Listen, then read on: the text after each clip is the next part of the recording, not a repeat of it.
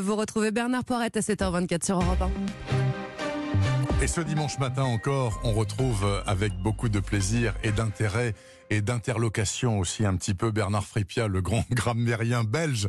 Bernard, bonjour. Bonjour Bernard. Bernard, ça ne vous a pas échappé, hein, les municipales, le second tour, la vague verte. Et du coup, vous voulez décortiquer le mot vert Ben oui, alors il vient du latin viridis. Alors au Moyen Âge, la dernière lettre se prononce. On dit un homme verte. Et quand on cesse de prononcer le T, on décide de rendre hommage au latin viridis en terminant vert par un D. Oui. Rabelais écrivait vert, V-E-R-D. On, on fera de même pour grand. On disait un homme grand.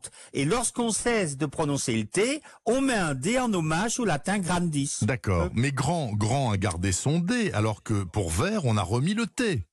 Ben oui, parce que quand on cesse de prononcer son T, grand n'a pas de féminin. On disait elle est grand.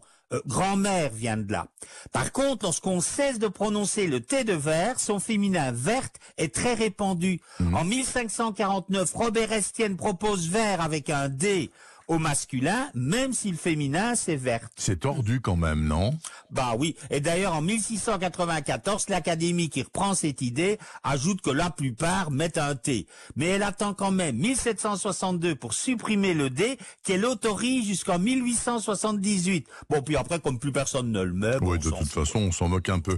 Alors, on dit verte. En conséquence, je, je comprends que vert s'accorde. Oui, les couleurs s'accordent normalement, sauf si un nom sert à la désigner. On ne dit pas une veste marronne, Oui. car c'est le marron qui a donné son nom à la couleur.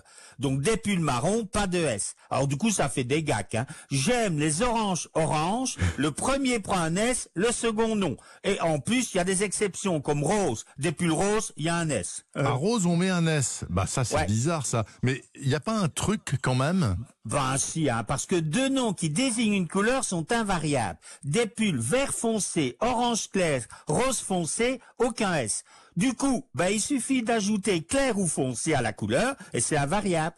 Des pulls rouges S, marron pas d'S, rose S, orange pas d'S. C'est tordu. Mais des pulls rouge foncé, rose clair, orange foncé, on se pose pas la question. C'est invariable, on est tranquille. Et j'en reviens à l'étudiant chinois qui tente d'apprendre le français dont je parlais le week-end dernier. C'est monstrueux. Ce n'est pas une langue apprenable par un humain normalement constitué. faut lui dire de mettre si on-.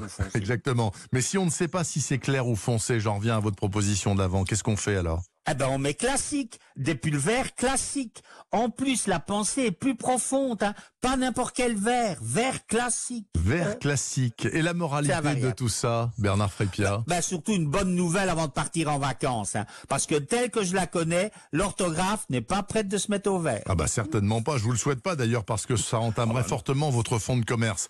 Merci beaucoup Bernard Frépia, je vous souhaite d'excellentes vacances. Je sais que vous allez emmener le gréviste sous le pain parasol et le relire intégralement de A à Z. Bonnes vacances à vous Bernard. Merci. Merci vous aussi. À bientôt. Salut, bye bye.